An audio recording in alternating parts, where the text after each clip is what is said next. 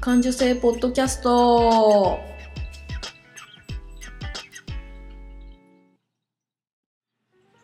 お久しぶりでございます。感受性ポッドキャストのまゆでまゆこでございます。お元気ですか？えー、っと、えー、前回の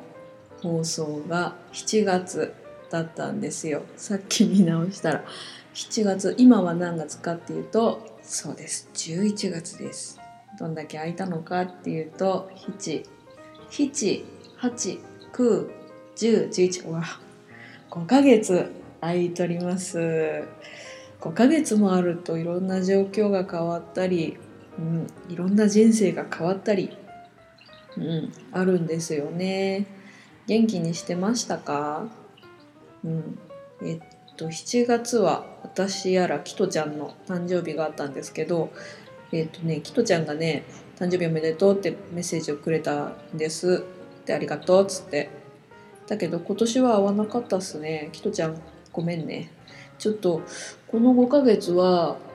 あのまあ自分としてはいいことで結構ものづくりに励んだ5ヶ月でうんなんかねひたすら服を作ったんですよね。スイッチが入ったっていうかやる気が出たっていうか遅いんだけど。やっぱり、うん、言ってるだけ言葉だけではものはやっぱり生まれてこないし行動を起こさないとうんと人は分かってくれない。自分の外側の人に分かってほしければ自分で動かなくちゃいけないなやっぱりと思って、まあ、ひたすら服を作るっていうことをやっていて、うん、でえっとね久しぶりに学校に通ってるんですよ今。えっと、昔通ってた専門学校にうんと特別のパターン専科っていうのがあって服作るための、えっと、専攻科特別授業みたいなのがあってそれに、えー、10月から通っていて、うん、なんですよね。ちょっと苦手苦手と言っていいるばかりでは結局ストレスは解消せんっていうところに行って私あのデザイナーなんですけどデザインは得意なんです。でこういうのが欲しいこういうのが作りたいこういうのが着たいっていうのはポンポンポンと浮かんで絵にも描けるんだけどじゃあそれを具体的にものにしようってした時にパターンっていうのは設計図みたいなもので、うん、それをやることが苦手それを作ることが苦手ででそのパターンを作ってから生地を裁断して縫製してものにするっていうまあなんていうのかな専門学校とかデザイナーの専門だと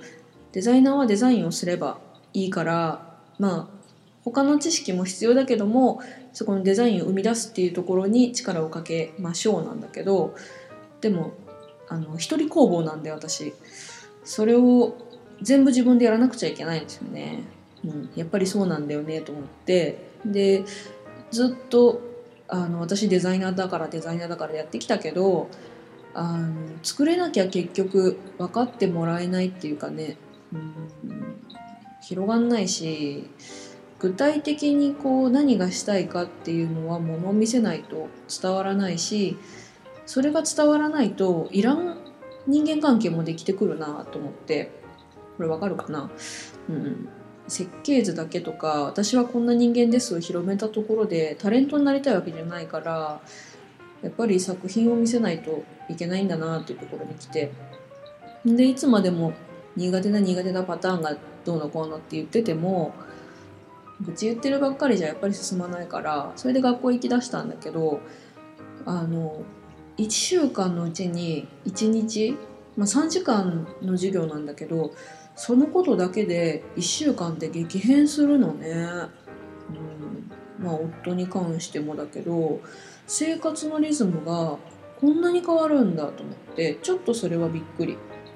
うん、まあ1週間のうちに1時間スポーツジムに行くっていうだけでもまあ細かく言えば何て言うのかなこう1日のスケジュールとか1週間のスケジュールは変わってくるんだけどやっぱり勉強っていうとそれまでの予習復習があったり、うん、1日1週間のうちのこんだけの時間うんとこの作品作品っていうか学校の課題のうん、ここまでやっとこうみたいなやつの時間があったりとかじゃあそのための材料を買いに行くっていう時間があったりとか、うん、なんか頭がそっちの方に向くっていうのとかで1週間ってそういう風にして結構変わるんだな生活の仕方って結構変わるんだなっていうのを実感したりしてますね。あと食事とかも変わるんですよね。そのうん1週間に一遍でやっぱり晩ご飯の用意がその時できないからそれその時だけ惣菜をじゃあ買ってくるのかっていうと,、うん、と都合のいい時間に買い物に行って欲しいものがすぐに買えるかっていうとやっぱりそうではなくて、まあ、それで1週間2週間やってみたけど結局なんか食べ過ぎちゃったりいらんもん食べなくちゃいけなかったりとかしてそれもまたストレスだから、うん、事前にこう食料を何て言うのかな買っておくとかするのでもやっぱり1週間の流れは変わってくるし、うん、生活リズムって案外そんだけのことで変わるんだなって、うん、思ったり、まあ、それがえっと10月からか。まあうんだな。で、えっと、私の作ってる服を人にお願いして売ってもらうっていうこともしてたんだけど結局その人も体調壊しちゃってで結局そこで売ってもらう話もなくなっちゃって、うん、まあちょっと服作りが今若干お休み気味っていうかまあ寒いしね動けないし、うん、っていうのとあのついにうちの99のばあちゃんがえっと99えっと、数え年ってやつで99のばあちゃんがついに今月亡くなったんですよ。うん、でそれで結構やっぱり何て言うの？心の波があるやないですか。あの聞いてくれてる人ならわかると思うけど やっぱ大きいことなんでああそれもけちょうどね学校に行ってる時にもうやばいかもっていう連絡が母から入ってうん。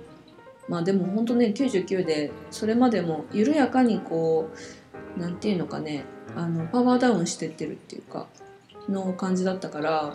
まあいつ行ってもおかしくないみたいな感じででもこう学校をもう抜けていきますみたいな感じでもなくてまあばあちゃんのタイミングで息引き取ったらまた連絡もらうみたいな感じにしてて、うん、まあ実際連絡もらってからうん。一旦家に帰ってご飯食べて、うん、でその日葬儀場にばあちゃん運ばれて。でなぜかその日一日私とばあちゃん2人で葬儀場に泊まったんだよね。ばあちゃん動かないばあちゃんの横で。寝たんだけど。いやもしかして動いたりするかなと思って。まあ一晩中あんまり寝つけなかったのもあって。うん。ちょいちょいばあちゃんをこう見るんだけどやっぱり動かないんだよね。話しかけても動かないし不思議なもんだな。本当にこう人が亡くなるっていう体験を身近ではあんまりしてこなかったから、うん、ばあちゃんはこういうことも教えてくれるのかとか思ったりしたり。うんで最初亡くなって1日目とお通夜の日はそんなに悲しみっていうのがな感じなくて。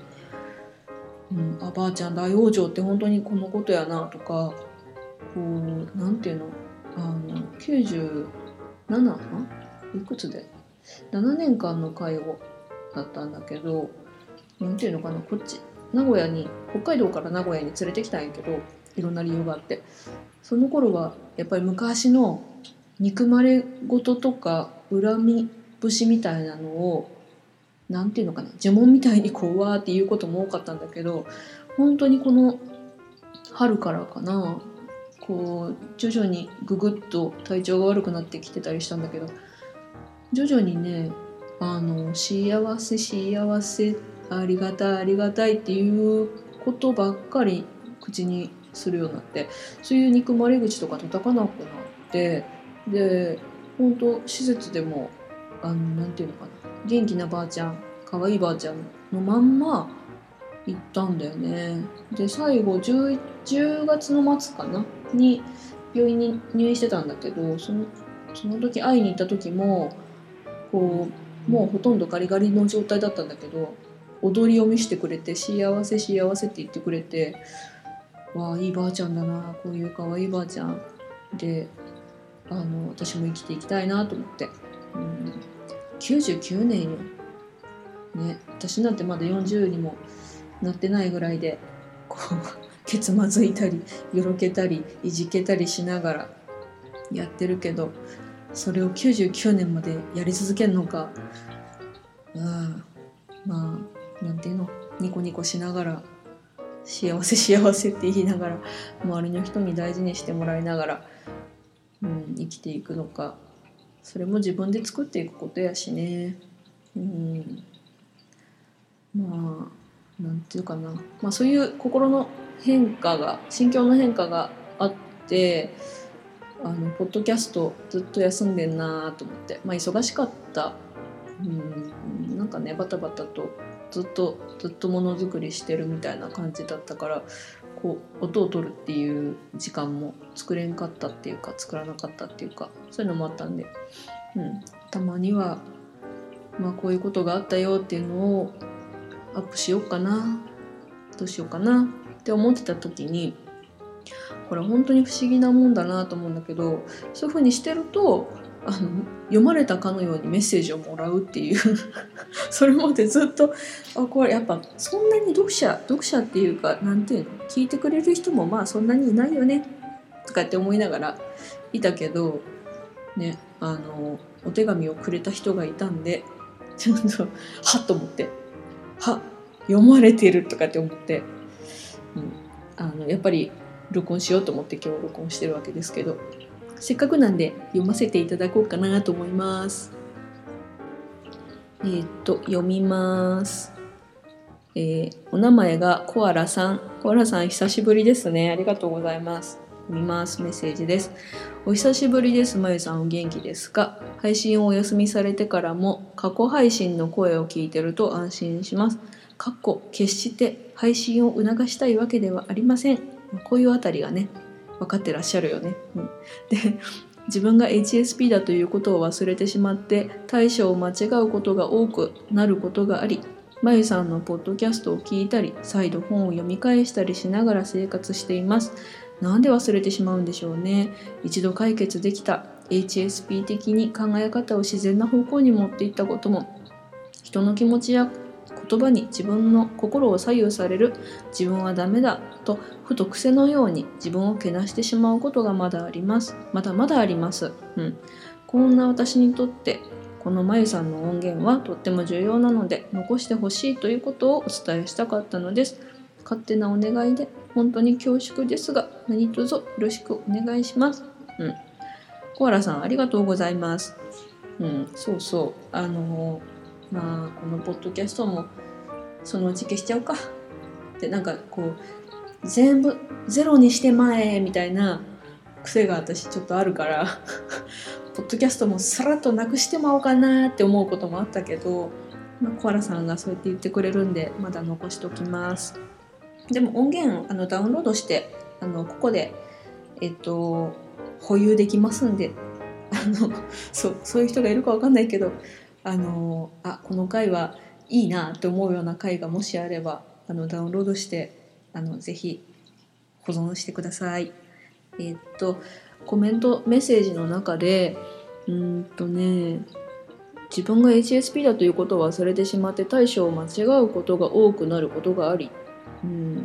本当ポッドキャスト聞いたり再度本を読み返したりしながら生活してますって書いてあるんだけど HSP だということを忘れてしまって対処を間違うっていうのはそれが自然だからあ私ってこうこうこうなんだよねでもういいんじゃないかな。なんか私もねだいぶこの5ヶ月ぐらいは本とか見なくても済むようになっていてなんかこう心を揺さぶられ揺さぶられるようなことがやっぱりあるんだけどあまた揺さぶられとる。これこれこういう風なんだわ私っていう風に思えるようになった。であんまり辛い時はまあ本当にまた私はこんなに動揺していますっていうのを伝えるようにしたりとかするんだよね。とかなんか対処間違った。間違ったって思うんだけどあ間違った。間違ってないみたいな風に 後から思うようにするとかかな。なんかうんまあ忘れる？忘れるっていうなんで忘れてしまうんでしょうねって書いてあるけど忘れてしまうぐらい自然に過ごせたんだよその間。でたまにここけるっていうか石につまずくみたいなことはあるけどそれが自分のスタイルだしそういう歩き方なんよ。だからうんもうそこにもあんまり反応しないでそうそうこういうふ私ってこういうふって思えたらもうちょこっと楽になるのかもしれません。うん。えー、えー、っとコアラさん、えー、メッセージどうもありがとうございました。うんとぼやぼやしてる私をこうなんていうのかな見透かされた感があるんだけど えっと私は元気にしてますしコアラさんもきっと自分なりの歩き方でやっていけてると思うからきっと大丈夫。うん、またあの好きな時に 聞き返してもらえると嬉しいなと思います。で、えっと、またえっとね、うんと紹介したいなできるかなっていう人がいるのでちょっとまた日を置いて紹介できたらいいなと思っています。できるかな？うん。まあこんな感じでぼちぼちまた行きますよ。うん。ばあちゃんの四十九日は年末なんで、とりあえずちょっとそれまではスピードダウンでもいいかなってちょっと思ったりして。うん。です。寒いんでね、無理しないように。いきなり今年の夏はめちゃくちゃ暑かったからさ、いきなり寒くなるとやっぱり、なんていうの、心も体もギクシャクするしさ、あのなるべく暖かくして自分らしくのほほんとやっていきましょうよ。それではまた次の配信はいつかな？気が向いた時にコメントいただけると嬉しいです。それではまたお会いしましょう。ありがとうございました。